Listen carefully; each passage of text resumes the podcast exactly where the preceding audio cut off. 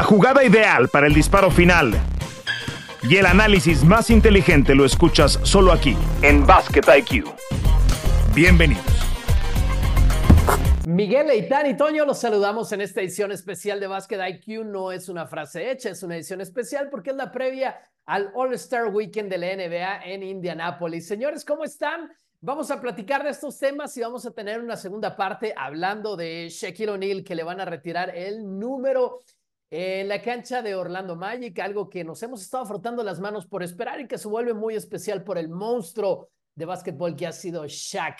Yo voy a comenzar este tema del juego de estrellas, perdón que tenga el egoísmo de hacerlo así, con lo que más me llama la atención y además, obviamente, de ver ese duelo de Steph Curry contra Sabina Ionescu es para los que no estén enterados que de hecho va a haber un concurso de triples tal cual en el que no va a participar ninguno de ellos. Ese es un mano a mano entre ellos y en el otro está Damian Lillard, Donovan Mitchell, Carl Anthony Towns. Eh, ya estaremos repasando todos los demás nombres, Laurie Marcanet, Jalen Brownson, y eso es lo que yo quiero ver, porque creo que todos vamos a estar con la atención puesta en el concurso individual, pero quizás el récord se pueda romper con los otros tiradores. Miguel, ¿tú a qué le quieres poner más atención del juego de estrellas? Hola compañeros, ¿cómo están? Eh, llama la atención lo de Curry contra Ionescu por la novedad, porque son personajes carismáticos, pero a mí lo que me llama más la atención es ver a Tyrese Halliburton llevarse el concurso de triples en, su terruño, o al menos en, en la tierra donde juega su equipo, en una temporada en la que ha deslumbrado Tyrese Halliburton eh, después de haber sido eh, empaquetado con Body Hill desde Sacramento, lo mandaron, él estaba muy enojado porque estaba comprometido por los Kings hace dos años, lo mandaron a cambio de Sabonis y creo que los dos, las dos partes, los dos equipos han ganado en ese canje y me encantaría ver a Tyrese Halliburton levantar un trofeo del juego de estrellas, en este caso el concurso de triples, en Indiana, que es una tierra completamente de baloncesto. Para ti, Aitan. Pues me la dejaron fácil, ¿cómo andan? Para mí, lo de Jaime Jaques en el concurso de clavadas, quiero ver a Jaime Jaques competir, lucir, eh, seguir creciendo su nombre. Ya tuvimos a Juan Toscano hace algunos años en, en, el concurso de clavados, pero pues con muchas ganas de ver a Jaime Jaques, que creo que ha tenido una gran campaña de novato, ahora probarse en este, que es un concurso icónico, que al final eh, vive otra época, pero sigue siendo uno de los puntos altos del fin de semana de las estrellas. Vamos a entrar entonces por ahí a analizar un poco Jalen Brown, Jaime Jaques, Obi Toppin, Jacob Toppin, quiero decir, Jacob Toppin va a concursar contra Mac McClung en el concurso de clavadas. ¿Quién es su favorito y por qué fuera del factor sentimental? Yo voy a ir con Jalen Brown. Creo que Jalen Brown es el que tiene más en juego en este concurso de clavadas por primera vez en no sé cuántos años, quizás desde Gordon y Lavin, vemos a un jugador que no es nada contra los demás, pero un jugador que partido a partido realmente queremos ver en el concurso de clavas porque no solamente es un jugador que clava muy bien el balón, es una superestrella de esta liga. Así que yo creo que con esa responsabilidad sobre sus hombros, Jalen Brown tiene que dar una noche especial. Y tanto tú sacaste el tema, ¿con quién vas? Eh, sí, coincido que es el que más tiene en juego. A mí me gustaría, estoy buscando los momios de, de las apuestas para ver qué tanto lo ven. Mira, creo que es difícil para Jaime Jaques eh, pensando en que. Macron menos 200. De plano, o sea, ni siquiera nos vamos con el de, con el de NBA. Bueno, eh, yo voy a tomar a, a, Brown, por algo estará McClung menos 200. No, no sé qué tenga preparado. Eh, me encantaría, por supuesto, Jaime Jaques, pero creo que sí, lo de Jalen Brown es el nombre más grande que nos ofrece este concurso y creo que va a poner un show especial, lo va a intentar poner un show especial, que luego también es, no luego, es muy subjetivo, porque esto de, de conseguir puntos y, y, gustar o no, pero yo también creo, Toño, que, que esto de Jalen Brown siendo un nombre grande le pone un peso particular a él. Miguel. A ver, eh, momios completos a petición de Itán, Mac McClung menos 200, o sea, súper favorito o, o, muy favorito. Jalen Brown, segundo favorito, cuatro y medio a uno. Jacob Topping, cinco y medio a uno. Y Jaime Jaques, siete a uno. Esos son los momios de los cuatro concursantes del, del Slam Dunk. Eh, le doy 80% a McClung, 10% a Jalen Brown, 5% a Topping, 5% a Jaques. O sea, perdón por ser sinceros, per, perdón, de verdad, me, me, encantaría que Jaques, porque además de ser mexicano, me cae bien, o sea, se me hace un cuate que ha hecho una muy buena carrera hasta el momento y un gran año de novato. pero no veo oportunidad como alguien le pueda quitar el cetro a McClung después de ver lo que hizo el año pasado. O sea, por más de que le, le aplaudo la valentía como un acto valiente a Jalen Brown de exponerse a perder el concurso de siendo él un All-Star, aunque haya sido suplente, McClung tiene demasiado resorte, tiene demasiados recursos, vivió de esto mucho tiempo antes de llegar y, tener un salario en, en, la Liga de Desarrollo. Yo no veo cómo nadie le puede hacer ni costillas a Mac McClung, así se las pongo. Digamos que en resumen, McClung es el que mejor puede clavar el balón o mejor clava el balón de, de los cuatro. A ver, a favor de Jaime Jaques, todo cuenta en un concurso de clavadas, ¿no? Yo creo que el look de Jaime Jaques, o sea, él, él con su look, él con su esencia, va a llamar la atención. Después, creo que no es el jugador más ligero para clavar el balón. Circularon muchos videos en redes sociales de cómo él en la prepa arrasa a sus rivales y gana un concurso de clavadas. Lo hace muy bien, pero yo creo que el mexicano, y por eso es el menos favorito en las apuestas, no es el más ligero para clavar el balón. No, pero tampoco, o sea, lo que yo quiero decir es, no es ajeno en un concurso de clavados, o sea, lo ha hecho, no significa que, que lo que hacía hace seis, siete años lo va a poder replicar, pero a mí de entrada me parece hasta valiente, si cabe el término. Yo de los, yo no esperaba que estuvieran en la conversación y creo que es bien inteligente de Jaime Jaques subirse al juego de estrellas y subirse también al tema de, Totalmente, eso las clavadas. Claro. Sí, más que valiente, bueno, es valiente, pero es más inteligente, ¿no? O sea, porque de otra manera, pues, no, este, no, no, no, no te ven tanto. O sea, al juego de estrellas, por, aunque ya se haya perdido un poco de tradición y haya perdido relevancia, lo que ustedes me digan, eh, eh, todo el mundo está volteando a ver, o sea, todo el mundo te está volteando a ver y aunque sea esos minutos y de esas sales en tu gran noche, porque estos cuatro lo que tienen es mucha moral, o sea, o sea, nada más para tener, para meterte al concurso de clavadas necesitas mucha moral. Ya luego si te sale eh, como, como lo que pasó con este jugador de los Knicks, ahorita se me está olvidando este, el nombre y ahorita se los voy a decir, y sale la peor clavada de la historia, pues es otra cosa, pero moral debes tener para meterte este concurso de clavadas. Pues sí, digo, a McClung no le sirvió para tener un contrato NBA, ¿no es cierto? Lo vimos hace no mucho aquí en la, en la Arena Ciudad de México jugando todavía en la G League. Una cosa es saber clavar el balón, otra cosa es tener valor para, para un contrato, que realmente es lo que están buscando. Y en ese sentido, eh, Jaime Jaques, después de Jalen Brown, la, la lleva de gane. Eh, no sé si quieren hablar del Skill Challenge, por mi parte lo, lo saltamos. Lo único creo destacar es que vamos a ver, es un equipo de los Pacers, un equipo de, de altas selecciones de draft, digamos, ahí está Banquero, Anthony Edwards y Víctor Wembayama, y un equipo de All-Stars con Scotty Barnes, Tyrese Maxey y Trey Young. Pues ver a Wembayama, ¿no? En ese Skill Challenge, a ver si es cierto. Sí, sí.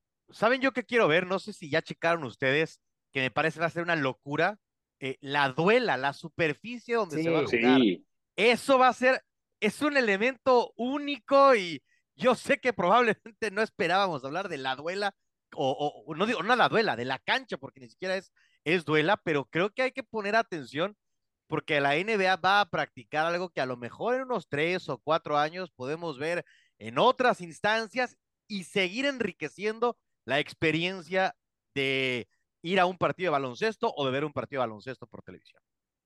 Sí, sí, eso de la duela está, está espectacular y particularmente el, el sábado creo que va a lucir mucho con todo lo que ocurre eh, en, en, ese concurso de habilidades y sobre todo con las clavadas, ¿no? Creo que va a ser, va a ser espectacular. Jericho Sims es el jugador de los Knicks que quiso replicar la clavada de, de Vince Carter y le salió todo mal, se le rompió el papelito que tenía que encontrar arriba, no, o sea, yo creo sinceramente que no, que hay pocas clavadas que le compiten para la peor de la historia en un concurso. Entonces, este, salvo que salgas así, Jaime Jaques tiene mucho que ganar y poco que perder. Eh, vamos con pronósticos para, para el concurso de tres, digamos, el tradicional. Malik Beasley, Jalen Brunson, de un temporadón, Therese Halliburton, que ya nos ponías el contexto, el contexto Miguel, Damian Lillard, eh, el finisher Mark Cannon, Donovan Mitchell, hablando de temporadones, ese señor, para mi gusto, tiene un caso para MVP por lo que está haciendo con los Caps. Carl Anthony Towns y Trey Young. Yo voy a decir, perdón que inicien todas, pero llevamos un poco de prisa. Yo voy a decir mi favorito y creo que Donovan Mitchell va a ganar este concurso de clavados. Donovan Mitchell tiene, tiene una sed de revancha como nadie en esta liga y todos los escenarios en los que pueda lucir, él va a estar así, concentrado en hacerlo. ¿Alguien? Eh, yo voy con Damian Lillard. Para mí, denme a, a, Damian Lillard. Voy a, voy a tomar a la estrella ahora de los Bucks. Creo que es también un nombrezote que, que les gusta aparecer en estos grandes momentos, que tiene eh, prestigio ser eh, un jugador que termina ganando uno de estos eh, concursos de fin de semana de las estrellas. Así es que para mí, Damian Lillard de los Bucks se va a quedar con el título. Bueno, Lillard es el segundo favorito, ganó, ganó el año pasado. yo veo difícil, ¿no? A menos que seas Larry Bird, repetir en un concurso de triples es muy, muy complicado. Donovan Mitchell ganó el concurso de clavadas hace cinco años, entonces sería interesante eh, que, además ganara un concurso de triples. Yo me quedo con Halliburton y como underdog pongo a, a Lauri Markkanen. Me, me, encanta lo que está haciendo el finlandés después de la temporada pasada. Se preparó especialmente, ha tenido un resurgir en su carrera después de un muy mal inicio con los Toros de Chicago, lesiones, un paso intrascendente con Cleveland. Así que voy uno, Halliburton, con, con el sabor que le daría que ganara un local y como segunda opción pongo a Lauri Marcano. Sí, vamos a ver cómo le va a Halliburton también en el juego de estrellas como tal, porque suele haber mucho cariño para, para las estrellas de, de los equipos locales. Eh, eh, yo recuerdo a Carl Anthony Towns en New Orleans, él ganó el MVP en ese All Star y también recuerdo, mm, mm, mm, bueno, varios nombres más, varios nombres más que han ganado siendo los locales, que quizás significa ese su salto ya al nivel de, de superestrellas. Antes de ir con lo de eh, el juego de estrellas, pues vamos a entrarle, yo creo, al gran tema. ¿A quién van a apoyar? Entre Sabrina Ionescu y Steph Curry. Yo lo tengo muy claro. Yo lo tengo súper, súper claro. De acuerdo con el último post o el post oficial del NBA, Ionescu va a tirar con bolas de WNBA en el rango de WNBA, que es más o menos un metro más cerca del aro. Eh, yo voy con Ionescu. Yo voy con Ionescu porque quiero ir con Ionescu, honestamente, porque, porque quiero por un tema de pasión a la WNBA ir con ella y creo que el mensaje de bravura que ella puede mandar, ella sabe que tiene tiene mucho sobre sus hombros. Steph Curry también. Steph Curry se tiene a sí mismo sobre sus hombros, pero, pero el dar un paso hacia adelante como liga y seguir llamándola, Ionesco está jugando por mucho más que solamente por ella. Ionesco está tirando por algo mucho más grande que ella, que es seguir haciendo crecer esta ola que es el básquetbol femenil y el básquetbol de la WNBA y sabe que todas cuentan con ella para decir, ese es el mensaje, aquí estamos y nuestro nivel de básquetbol es tan bueno o incluso ese es el mensaje que va a querer mandar mejor que el de los hombres. Entonces, yo creo que con toda esa motivación, Ionescu va a ganar y por eso es mi favorita. No, no lo sé. Este, esta parte que, que dices, la especificación de que son eh, balones WNBA y, y, distancia WNBA, no ha encantado en redes sociales. Me he metido a revisar y, y tendrían una razón, pero ¿cómo lo homologas? no? Porque si Sabrina siempre tira así, y Steph siempre tira así, este, pues un punto medio sería extraño para los dos. Entonces, cada uno en su rango, la, la gente a, a, veces no está contenta con nada, también eso hay que decirlo. Incluso, Miguel, eh, por ejemplo, sí. bajar a Curry a balones de la W y a distancia W, quizás ni siquiera así le vaya bien a él, ¿no? Como no, no, es un tema, de, claro. es un tema de, de, memoria muscular, o sea, claro, cada quien claro. tiene que tirar con lo que tire desde donde tira, creo yo. Claro, no, o sea, yo creo que al final es una buena decisión porque pues, es el, es el punto donde, eh, pues donde cada quien está habituado profesionalmente a ejecutar. Yo no me animaría a, a decir ah. eh, por uno o por otro, entiendo, ah. eh, entiendo por qué Toño va con, con Sabrina, pero sí voy porque cada año hay algo así. O sea, si, si ya medio aburrió el Don Contest y los All Stars no se animan, bueno, pues que se inventen un reto así año con año, que sea distinto, no necesariamente tiene que ver con los triples, puede ser un concurso de habilidades o de pases, algo innovador. O sea, creo que el camino es este, que haya, que haya un, un evento para el sábado por la noche que sorprenda cada año. Me encanta la idea y, y yo creo que los dos van a poner un espectáculo y eso es lo más importante.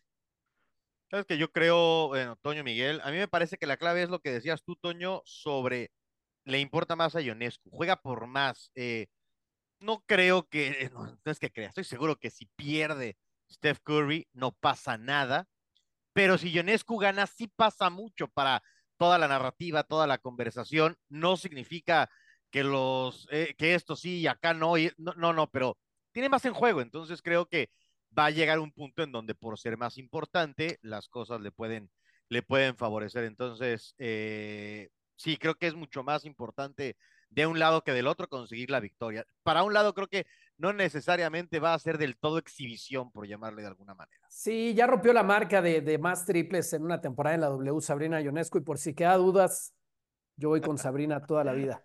Espero, tenemos, tenemos, todavía un poquito, un poquito de duda, Toño, si, si ibas por Ionescu. Espero que lo pueda ganar. No, ¿saben qué? jugadora favorita. Está, está, está yendo con mucha fuerza en, en, transmitir ese mensaje para la liga y lo, Eita lo puso en, palabras excelentes. Después regresa el, el juego de este contra oeste. Creo que no hay, a menos que alguien quiera decir algo, no, no hay mucho más que esperar, ver qué pasa con el regreso de este formato. A ver, ¿alguien? Sí, sí, lo, lo de Halliburton, que, hace rato decías, si hay algunos casos, yo también, yo eh, tuve chance de estar ahí en Nueva Orleans y fue muy claro cómo, venga tú la gente, los jugadores del oeste estaban apoyando todo el tiempo a Anthony Davis para que se llevara el MVP, le dieron la bola una y otra vez, creo que anotó 50 puntos, una cosa así. Eh, fue el mismo día que, cambiaron a DeMarcus Cousins de Sacramento a Nueva Orleans y él no se había enterado sino por la prensa cuando le pregunta en zona mixta, es algo increíble. Otros casos, eh, eh, singulares. 2011, Kobe gana en Los Ángeles. 2004, Shaq gana en Los Ángeles. 2002, Kobe gana en Filadelfia, que es su ciudad natal o era su ciudad natal. Y 1993, Karl Malone y John Stockton ganan en Salt Lake City, premio compartido, un premio, un premio que, por cierto, y a la memoria de Kobe Bryant, se llama All, eh, eh, MVP Kobe Bryant Award. Y yo agregaría una a la lista, pero no me acuerdo el nombre. Charlotte Guardia. Glenn Rice. No, no, no, no, mucho más reciente. Eh, ¿De, MVPs? Sí, sí, sí. Ya, yo voy con el nombre, mucho más reciente. Para mí, de lo que más recuerdo es lo de Magic Johnson, ¿se acordarán? Como todo. En, en Orlando. Sí, todo se hace para, ¿no? Todo el aparato funciona para. Eh, a mí, por ejemplo, no me ha gustado que en los últimos años creo que hemos confundido que esto es una exhibición. A mí me parece que si lo entendemos como tal, pues ya está, ¿no? Y y hay muchos puntos y pues es una cáscara transmitida de los mejores.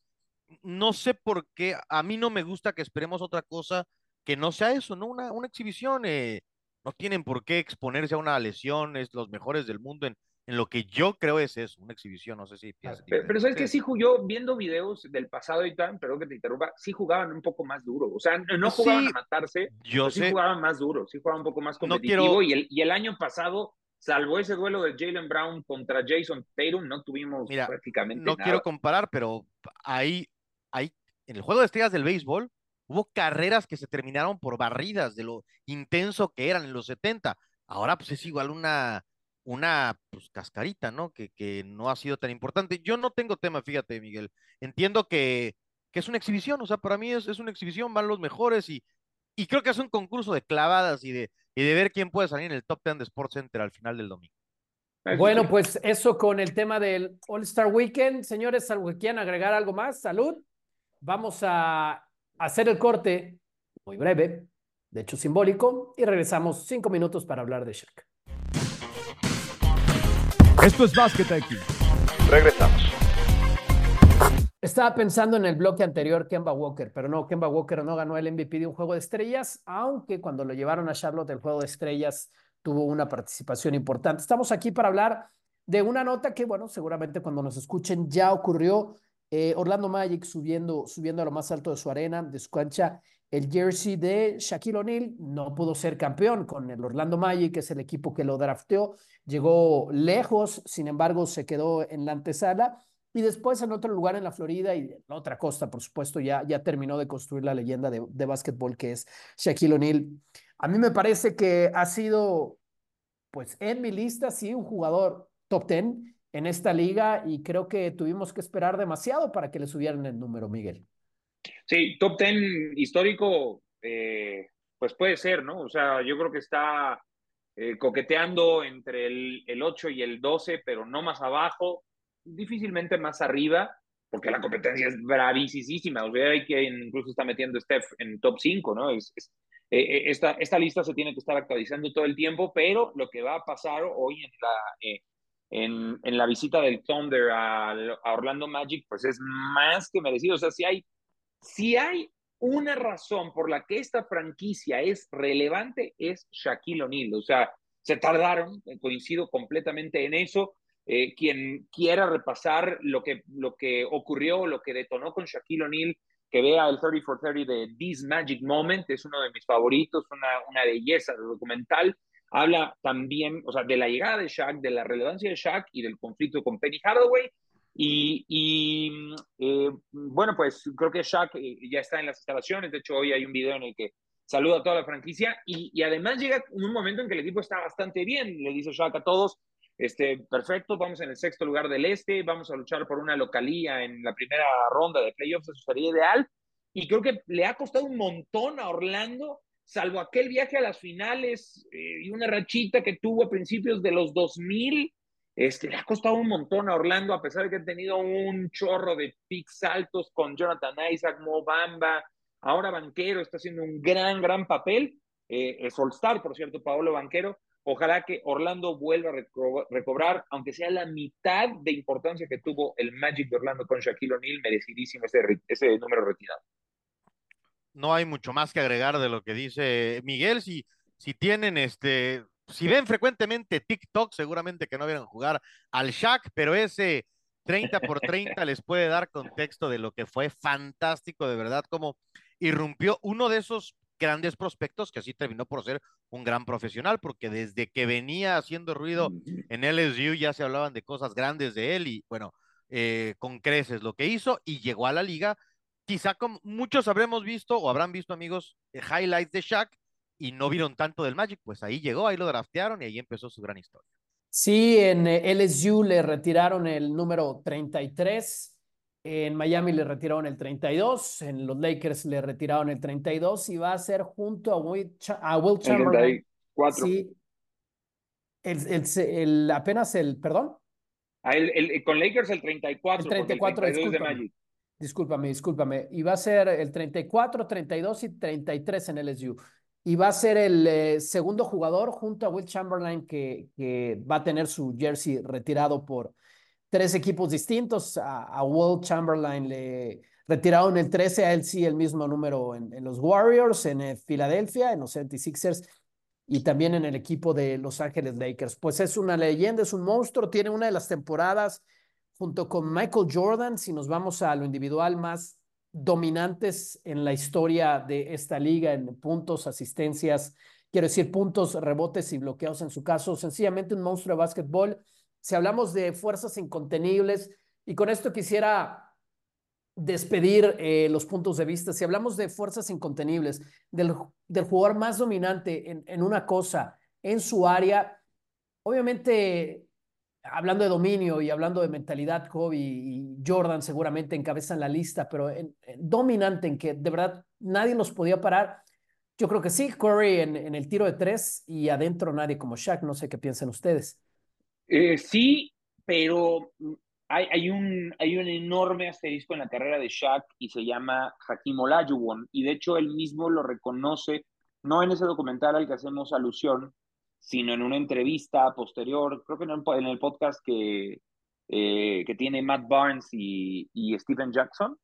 Eh, ahí lo, lo, lo, revela, dice, yo llegué tan confiado a las finales del 95 contra los Rockets llegaron y, llegaron enfiestados todos los jugadores del Orlando Magic. por haber vencido a los Bulls, ¿no? Por, por, por ganar exactamente, a los Bulls. exactamente. Ahí se vaciaron. Ese equipo se vació en, en la final. Totalmente.